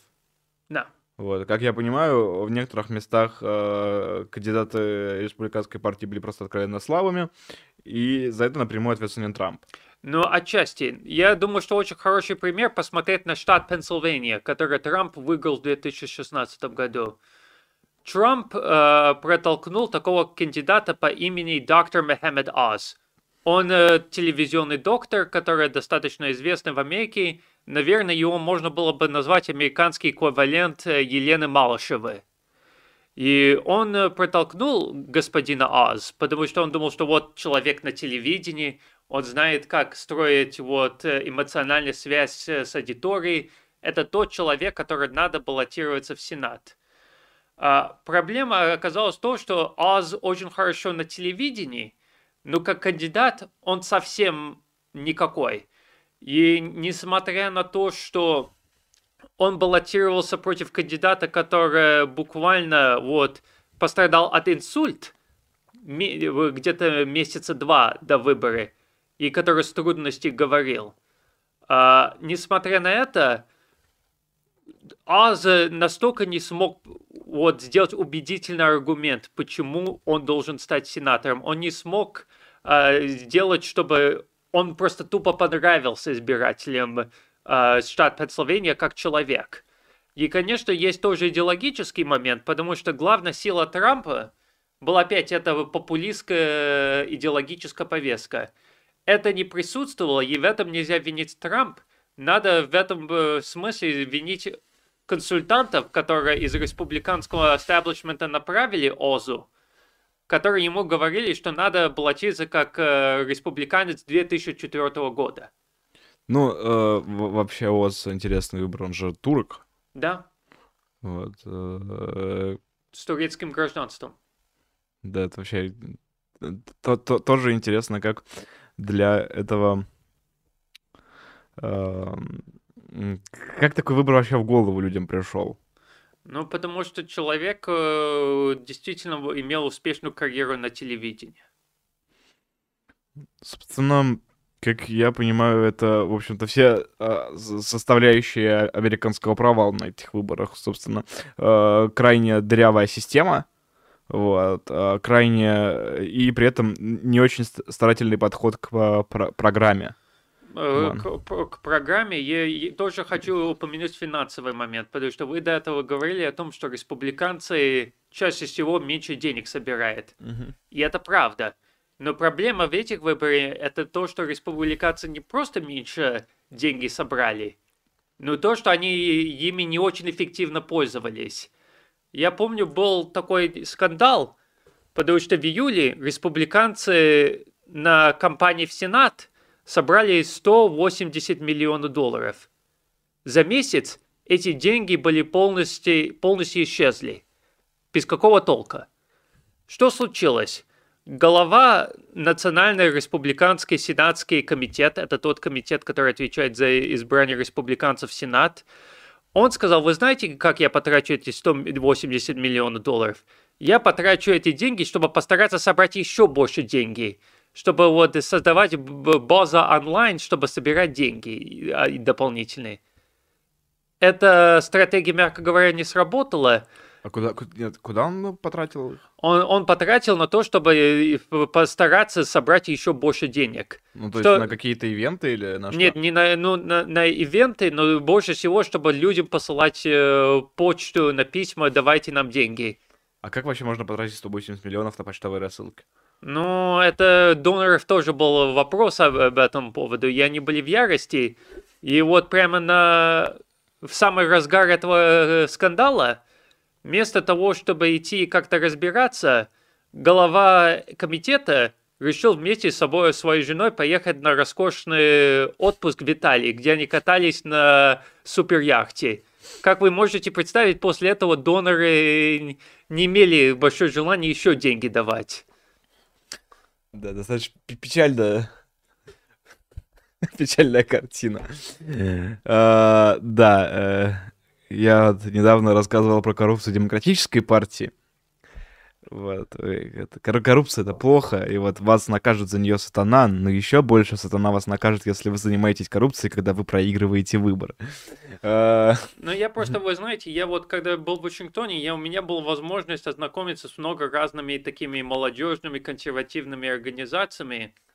И вы действительно правильно сказали, что несмотря на то, что все признают, что вот с с системной точки зрения они в более слабом положении, а, они умело пользоваться деньги не умеют. И вот тратить деньги на э, разную фигню, которая реально политического толка не приносит. И как-то вот все привыкли э, так жить, и вот продолжают жить. И то, что вот нет особого политического результата, никого не очень сильно смущает. Ну, украл, выпил в тюрьму. А учитывая, что республиканцы действительно скоро могут начать сажать в Америке, да? Ну, вы, вы помните, что э, против Трампа был обыск в Да, прошлом да. месяце. То есть Я просто знаю это моих- вопрос-то повисший. Я знаю от моих источников, э, которые в Штатах по-прежнему находятся, то, что вот действительно э, товарищи из ФБР проходят достаточно массовые обыски против сторонники Трампа, и не против только сторонники Трампа, но члены местных ополчений, э, которые формируются по всей Америке. И появление этих ополченцев вот именно федералах очень сильно на- напрягает. Вот, в связи с этим, э, собственно, вопрос из э, дворянского чата как раз в тему по- поднятой темы, при каких условиях в Америке начнется гражданская война. Вы знаете, меня очень часто это спрашивают. Я до последнего времени говорил, что я не думал, что Америка- гражданская война в Америке возможна. Потому что я думал, что вот люди просто настолько привыкли к такой более-менее политический флегматизм, что на это не пойдут. Но потом произошло вот событие 2020 года. И то, что вот сейчас появляется вот ополчение на массовом уровне, достаточно, это очень серьезное событие. Ну, тот же самый губернатор Рон Десантес, он восстановил штатную гвардию. По сути, свою собственную Росгвардию, которая подчиняется в первую очередь ему. Флоридская гвардия. Флоридская гвардия, вот. Я не думаю, что есть возможность э, гражданской войны с точки зрения того, что вот Национально-республиканская партия в Вашингтоне объявит то, что они больше не признают федеральную власть. Но с точки зрения губернаторов, если вот э, ситуация будет продолжать ухудшаться и в экономическом плане, и социальном, и политическом, понимаете, это создает такой взрывчивая ситуация, и мы знаем от истории то, что вот в таких взрывчивых ситуациях маленькая группа людей могут начать достаточно сильное противостояние, восстание. Как, наверное, все ваши слушатели и зрители знают, битва за Славянск начался с 50 людьми. Угу. Я не, не сомневаюсь, что вот где-то в Америке находится подобный американский Игорь Иванович Стрелков, который при неких обстоятельствах может постараться как-то насильственным путем противостоять против правительства. И когда вот было задержание Трампа, ну, извини, не задержание там, но когда было вот обыск Трампа, был, я не могу все подробности пока публично обсуждать, но был такой некий не, период неясности, где было, не было понятно, что происходит с Трампом и как. И если оказалось, что, что вот Трампа ФБР задержала, то это могло бы привести к очень серьезным последствиям от уровня от э, республиканских губернаторов. Как думаете, посадят ли Трампа в тюрьму? Я думаю, что я пока думаю, что нет. Но я думаю, что вот расследование разное будет продолжаться, и они будут стараться максимально ему головной а, бросить. Особенно учитывая то, что, собственно, демократы выиграли Сенат, вот. Создает для них тоже большое пространство. А, собственно, та тема, которую мы вообще не обсуждали, но для меня она закрыла вообще с собой все американские выборы, и я мог думать только о ней. Это, собственно, а, оставление Херсона. Да. А, которое вот пришлось как раз на, почти одновременно с американскими выборами произошло. А, и э, идея, что есть какие-то скрытые, э, я даже не знаю, нельзя назвать это сепаратными переговорами, но скрытые непубличные переговоры о том, э, о, о мире или перемирии, по итогу которых должен был быть оставлен Херсон, российская страна в ожидании на этого его оставила. Вопрос а, следующий о Джейке Салливане. Потому что в контексте, э, собственно, этих переговоров Салливан, как человек, который пребывал с визитом в Киев, представлялся человеком, который выдвигал условия, по которым может быть заключено перемирие. Ну, на данный момент, э, опять, я не нахожусь в Вашингтоне, и сложно получать э, какие-то вот чувствительные информации, а, когда находишься в Москве. Но угу что я понимаю ситуации, это, кстати, вот пишет об этом в газетах New York Times, Washington Post, политика достаточно открыта. На данный момент та фракция, которая выступает за мирные переговоры в Вашингтоне, это в первую очередь э, глава американского генштаба Марк Мелли, который на прошлой неделе публично сказал то, что нужно мирное соглашение, и то, что он сомневается, что Украина сможет тотальную решительную военную победу одержать. Mm-hmm. А, потому и, но в то же время это не позиция администрации Байдена большинством своем, и вот именно политическое крыло, которое представляет Джейк Салливан и а, госсекретарь Энтони Блинкен, как я понимаю, они считают, что преждевременно говорить о переговорах, что ни в коем случае не надо давить на Украину, чтобы идти на какие-то мирные переговоры или ступки с Россией.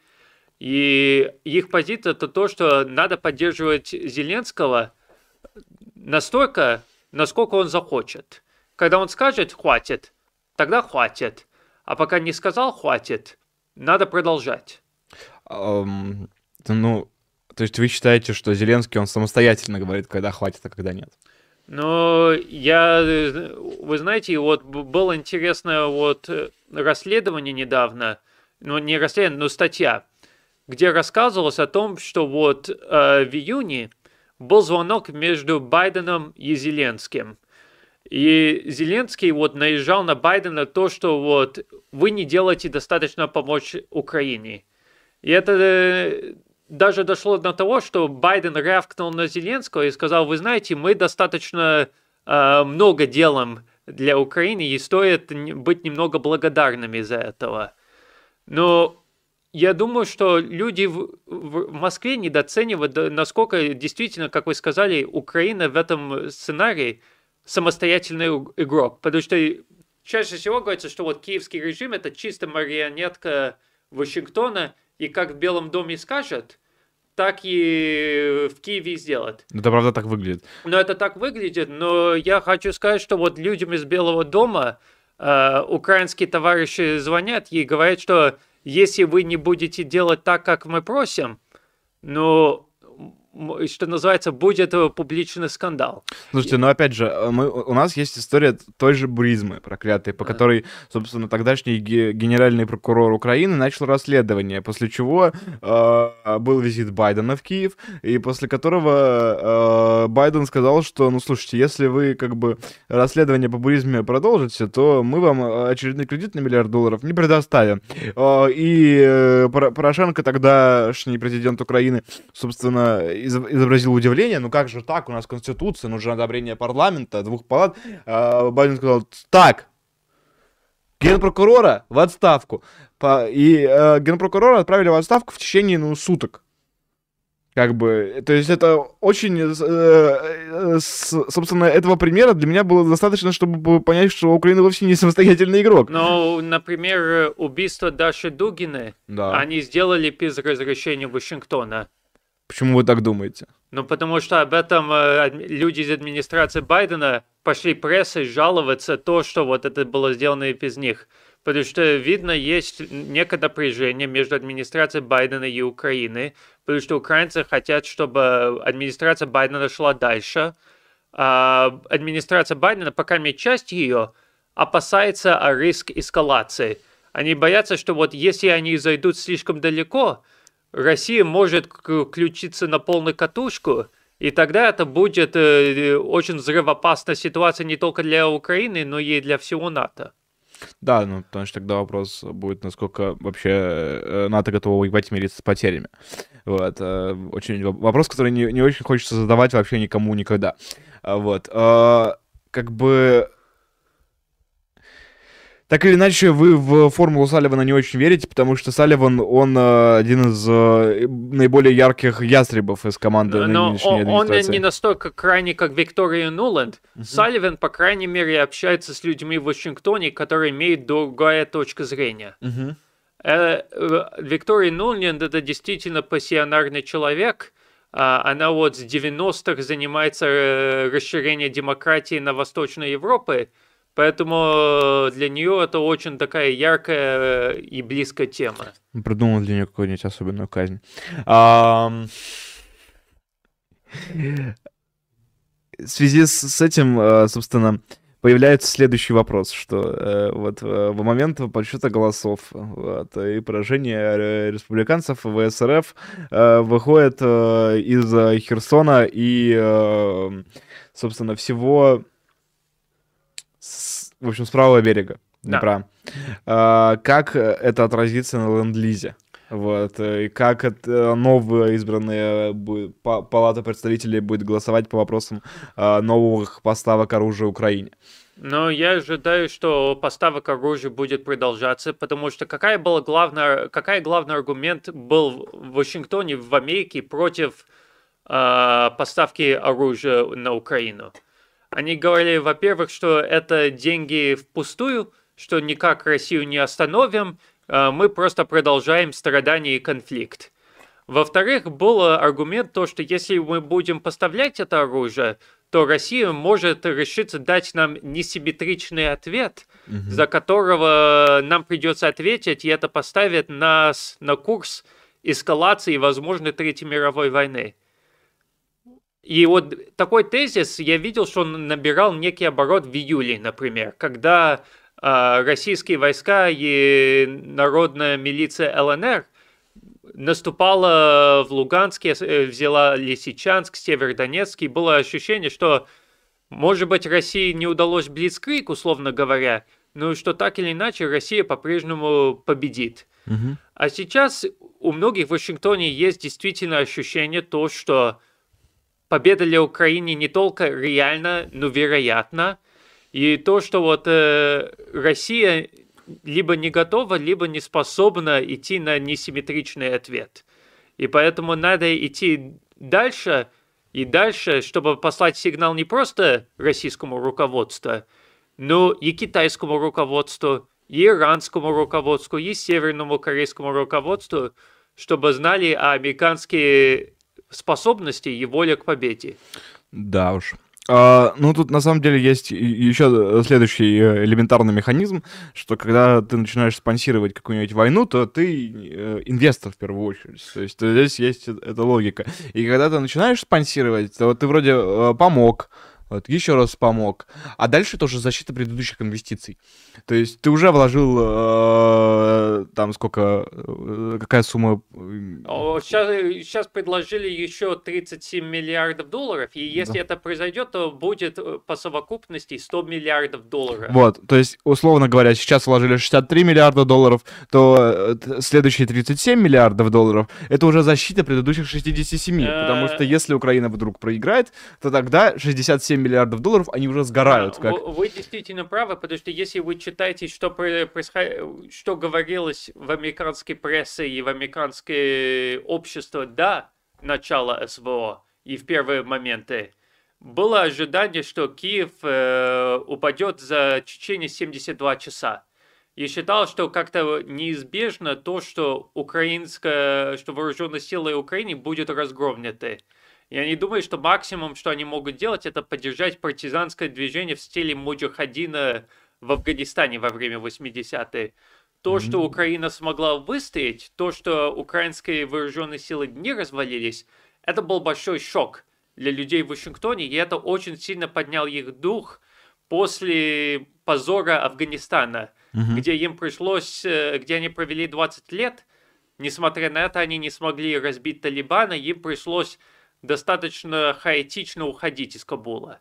А то, что украинцы смогли выстоять, это в неком смысле для американского политического руководства помогает утверждать самих себя. То, что они по-прежнему сильны, компетентны, и что либерально-демократическая модель по-прежнему имеет будущее. Ну, то есть э, эп- эпоха с Wars, которая, казалось бы, была закончена, она получает какое-то второе дыхание, да? Конечно. Вот, а- опять же, есть куда отправить э, солдат, инструкторов, вот, потренироваться, поучиться, повоевать. Ну И, да, соответственно, ленд-лиз э, будет э, разрастаться по мере военных поражений. Вот. Но не до конца. Понимаете, если будет ощущение то, что Украина не выиграть не может, и единственный способ спасти Украину это прямое э, американское натовское военное вступление в конфликт. Не через вот какие-то ЧВК, не через поставок оружия, а то, чтобы, как говорится, положить сапоги на землю, boots on the ground Мгм. то, наверное, люди в Вашингтоне, которые будут поддерживать это, найдутся. Но я думаю, что даже большинство американского политического руководства на это не пойдут, потому что есть понятие, что риск ядерной эскалации слишком высокий в таком случае. Мгм. Так, э, пришли новые вопросы. Вот, собственно, вопрос от нашего оператора. А, Вот, а люди начинают издеваться надо мной, начинают задавать вопросы на английском, чтобы я э, поздоровался со своим акцентом. What does the guest think about hohols? что я думаю о уважаемых украинских партнерах? А, как э, дипломатично выразиться? Ну, люди как люди. Очень дипломатично, действительно. А, Ивар спрашивает, какое реальное отношение у рядовых американцев к русским? И записываем ли в русские гости? Ну, э, вы знаете, когда я э, рос в Америке, вот был действительно некий вот большой интерес к русским, и я сказал бы положительный интерес, потому что русские воспринимались как современные такие спартанцы. Люди, которые вот не боятся ни холод, ни голод, ни тяжелые условия. Ну, короче, вот такие персонаж из фильма Джеймс Бонда, который крутой, Мгм. который может быть противник, но он крутой противник. Мгм. И с э, железной волей к победе. Поэтому, конечно, вот на данный момент по большинству опросам э, у американцев отрицательная реакция к России. Мгм. Ну, п- просто когда я рос в Америке, э, там, э, несмотря на то, что и тогда отношения были не очень хорошие, к простым русским было хорошее отношение. Так, ну по поводу записываем ли гостя в русские, это вопрос очень интересный. Ну, моя семья из э, Нижнего Новгорода по корням, и у меня 11 э, поколения русских православных священников э, в семействе. Ну, это ответ, я считаю. Вот. э, МС. Excuse me for a long question I wrote. When Ukrainian nationalist killed and burned in fire more than uh, 40 uh, civil uh, pro-Russian activists, they got enemies for a century. When you country, your country supported this kind of people, you got enemies for many centuries. Does anybody in America understand this fact? We can like American cartoons with yellow people, but blood is blood. It will never change. Понимаете, большинство американцев не в курсе событий 2 мая 2014 года. Большинство американцев не в курсе вот события на Донбассе. И вот, кстати, действительно, когда американцы имеют возможность вникнуть, им интересно узнавать. А, Где-то в мае я написал первый англоязычный обзор на 85 дней Славянска Александра Жучковского. Мгм. И эта статья быстро стала самой популярной, третья самая популярная статья за год на сайт American Conservative. Мгм. Поэтому действительно есть интерес узнавать и а, о том, о опыт людей на Донбассе, о том, что они чувствуют, то, что они хотят. Но, во-первых, Информационная блокада существует определенно. ну, информационная блокада действительно есть. Я вот сейчас работаю над материалом, где я надеюсь, что я могу вот в том числе донести эту перспективу. А, Константин Дали- Данилин спрашивает, а, верит ли гость, что демократия самый прогрессивный строй? Я с 12 лет монархист. Как так получилось? Как я получилось, но, и, понимаете, я вот рос э, э, при Обаме, и, и мне как-то казалось, что вот политика какая-то унылая, недохновляющая, неправильная. Поэтому я начал читать вот разную литературу. И я в том числе, вот мне попалась монархическая литература. А, Это какая? Был такой австрийский писатель Эрик ван Кунтхелд Лиден, который вот э, жил в Америке э, во время Второй мировой войны. И был такой ярый сторонник Габсбургов, и он написал книгу «Свобода или демократия», где он говорил, что вот э, есть э, противостояние между двумя. Но я потом, естественно, изучал Российскую империю, другие вот э, монархические общества, и мне кажется, что монархия по-прежнему в 21 веке не только имеет актуальность, но то, что наши вот нынешняя база научных знаний, потому что мы лучше знаем, например, э, психология развития, как создаются элитные эксперты, потому что уже десятилетиями это изучает, как создаются элитные музыканты, математики и так далее. И можно применить это знание к выращиванию очень эффективных монархов. Например. Вот а еще модер- мод- модернизм закончился, и, возможно, демократия просто не имеет смысла, о, о- о чем подозревают, я уверен, даже сами демократы в самих демократиях. Вот. Им это все очень не нравится, они стараются от этого как можно скорее избавиться, иначе создавать новые дыры в, в и так дырявой электоральной системы США не нужно было бы. Вот. Андрей Владимирович э, спрашивает, устали ли рядовые граждане США от конфликта и сопутствующих социальных проблем? Но есть некая усталость, но это одна вещь э, усталость, а другая вещь э, активно-политическое действие. Мы видим э, на неком уровне, но это меньше в отношении внешней политики, это больше в отношении культурных вопросов, потому что мы действительно видим мобилизацию родителей против того, что в школах преподают. Какие-то вот более радикальные, можно сказать, социальные повестки по поводу вот трансгендеров, ЛГБТ, э, критическая расовая теория, мы видим, что это начинает э, встречать противостояние стороны родителей. И вот штаты Вирджинии, э, который, штат, который двигался в демократическом направлении последние 10 лет, в прошлом году республиканские, республиканцы выиграли выбор на губернаторы именно на таких вопросах. То, что мы восстановим наши школы, чтобы они больше не были вот э, такие идеологически напряженными местами. Um, я вообще думаю, что здесь вопрос был вот про СВО конкретно. А, по, по, конфликт, в смысле, вот конфликт России и ну, Украины ну, и части США. Ну, понимаете, я думаю, что в данный момент большинство американцев, о чем я вижу по опросам, поддерживали бы э, мирные переговоры между Россией и Украиной, потому что есть ощущение то, что вот помогли украинцам, э, и что называется, не хватит. И то, что это влияет на мировой экономике, создает нестабильность в энергетическом рынке. И, конечно, я думаю, в Америке рядовые люди обрадовались бы, если это могло бы завершиться.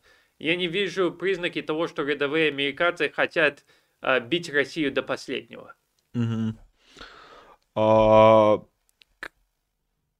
Вопрос, а отреагирует на это американское правительство? Ну, вы знаете, желание выйти из Афганистана существовало уже в 2010 году на массовом уровне. Угу. Они только ушли в 2022 году. И до самого последнего американское военное руководство старалось откладывать этого. И если вы заинтересованы, можно очень много интересного прочитать о том, как генералы уверяли своих афганских коллег, что после выборов, после того, как Трамп проиграет, будет изменение политики, и вот мы как-то более продолжительно останемся в Афганистане. И это отчасти почему вот американский выход был настолько хаотичный, потому что многие высшее политическое военное руководство не хотели принимать то, что вот мы действительно уходим из Афганистана.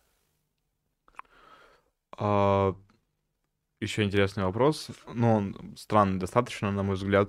А насколько сексуальные взаимоотношения политиков могут стать причиной для скандалов в США сегодня? Может быть, как с Клинтоном, или нравы развратились? Конечно, может быть. Но сейчас вот э, скандалы было связано вот с э, кандидатом из Джорджия, Herschel Walker, uh-huh. э, который вот э, республиканец, кстати, вот человек, который Трамп толкала, он якобы вот его обвиняет в том, что он uh, оплачивал uh, своей девушке аборт, несмотря на то, что он говорит, что он антиаборт. И тоже, если я не ошибаюсь, мне нужно перепроверить, вроде его обвиняли то, что у него были какие-то дополнительные дети, которые он скрывал. А еще нью-йоркский губернатор. Ну, конечно, спасибо именно Эндрю Кому, то, что вот, особенно вот категория сексуального домогательства. Да. Ну, то есть, а, нет, конечно, они влияют, а, они... Э, просто с Клинтоном это был президент, вот, э, и надо сказать, что до импичмента там не дошло. Ну, была попытка импичмента, но не сработала. Да, вот именно. А, как гость оценивает перспективу монархии в Америке? Вариант же решить проблемы двухпартийной системы. По-моему, во время американской революции были идеи сделать Вашингтона королем, но он сам был против такого. Вы знаете, есть такой человек в Америке, вот такой блогер, Менсиус Молдбаг. Uh-huh. Он, да, слышали на нем, да? А, он э, такой вот человек, который работал э, в IT, в российские айтишники вот все такие достаточно либеральные, uh-huh. а в Америке у, у айтишников самые разные взгляды, включая вот монархические. Uh, и он считает, что вот по сути надо в Америке построить монархию в стиле uh, Пруссии при Фредерихе Великого где вот э, есть вот что называется монарх, но есть такой э, вот по сути совет директоров, который может, если что, монарха немного регулировать. Mm-hmm. А, и, понимаете, сам по себе блогер может быть не очень интересный, но а, у этого блогера, как я понимаю, достаточно близкие отношения с Питер Тил, основателем PayPal и один из крупных политических доноров в Америке. Мгм. И у господина Молдбага тоже были достаточно хорошие отношения с несколько республиканскими кандидатами, которые баллотировались в 22 году. Поэтому, кто знает, вы знаете, в Риме до Цезаря говорили, мы никогда снова не станем монархией. Это невозможно. А потом появился Август, все говорили, мы не монархия, это император, это другое. Э, Сегодня мы понимаем, что Римская империя действительно была монархией. Надо сказать, что США все-таки никогда не были монархией. Но То они, есть, была- э, они были часть э, они были колонией. Бр- Британской империи, да. Ну, Ну, это все-таки было, было уже не США, это были да, да. еще не США. Ну, Вот, а в в этом смысле она изначально была спроектирована страна как республика, да, вот, причем э, как... э, аристократическая пол- республика. Ну, вполне себе, да. Как достаточно политический проект, э, в первую очередь. Э, вот, поэтому... Но я, честно говоря, не хочу, чтобы проблемы э, Ам- Ам- Америки вот как-то решались. Я хочу, чтобы они не решались. Вот, Ну, а, есть один момент. А, Конечно, если будет хаос в Америке, я думаю, русским людям надо задавать вопрос, а что будет с ядерными оружиями?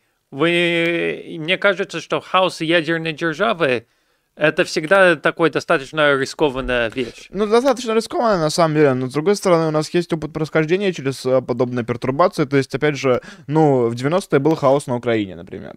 Она ядерным оружием обладала. Но Это решилось достаточно быстро и достаточно элегантно. Да, но у, у них было ядерное оружие, но у них не было возможности вот э, нужной инфраструктуры, чтобы Носителей. запускать, вот, да, системы, чтобы запускать это. Но э, отчасти почему вот многие люди в Вашингтоне, кстати, не хотели развал Советского Союза, потому что они боялись, что вот Советский Союз э, развалится, будет большая Югославия с ядерными оружиями. Ну, на на самом деле, тут э, этот вопрос нужно, э, опя- опять же, э, эти системы нужно как-то на государственном уровне изучать и американским товарищам уже помочь. Дальше с э, ядерным оружием э, разобрать. Э, Вот, э, вопрос от э, человека с никнеймом Улыбка Христа. Он прислал 100 рублей и спрашивает, каким мы видим разницу, э, каким вы видите госсистему и правительство в РФ, Украине и США. В чем разница между подходом к ведению дел на разных сторонах океана?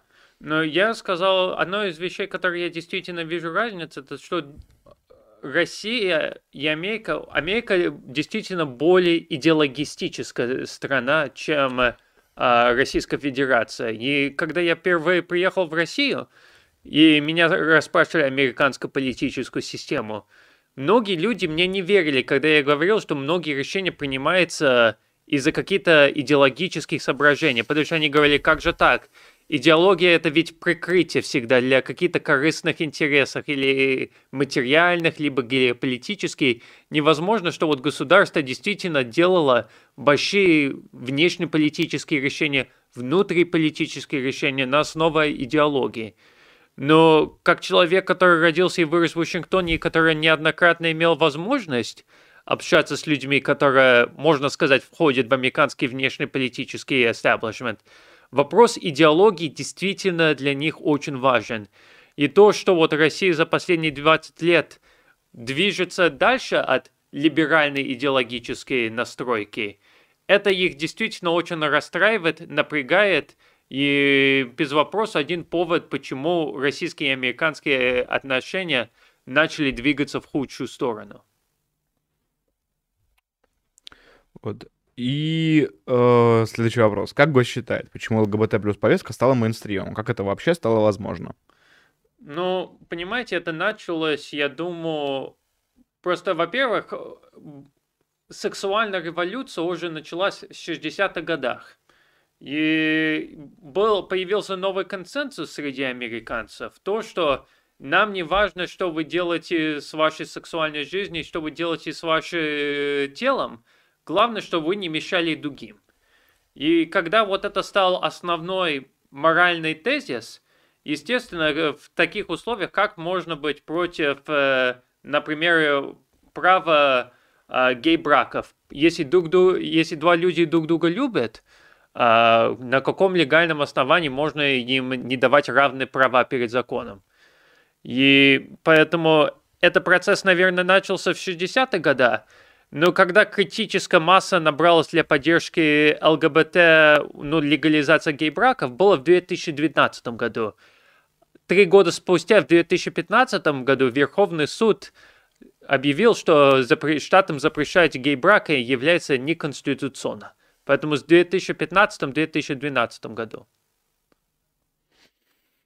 Вот. Давайте тогда резюмировать, э, что мы на этом деле, э, на этом стриме обсудили. Республиканцы выборы проиграли. Вот. Э, в целом, э, среди республиканцев есть э, как и скептики по отношению к Украине, и как и люди, которые считают, что Байден недостаточно ее спонсирует и недостаточно много оружия отсылает. Шаткая победа республиканцев, она вряд ли сменит курс на ленд-лиз, и уж тем более курс на ленд-лиз скорее сменит поражение на херсонском направлении, точнее отступление из Херсона и его окрестностей, который поощряет выделение новых оружий для Украины.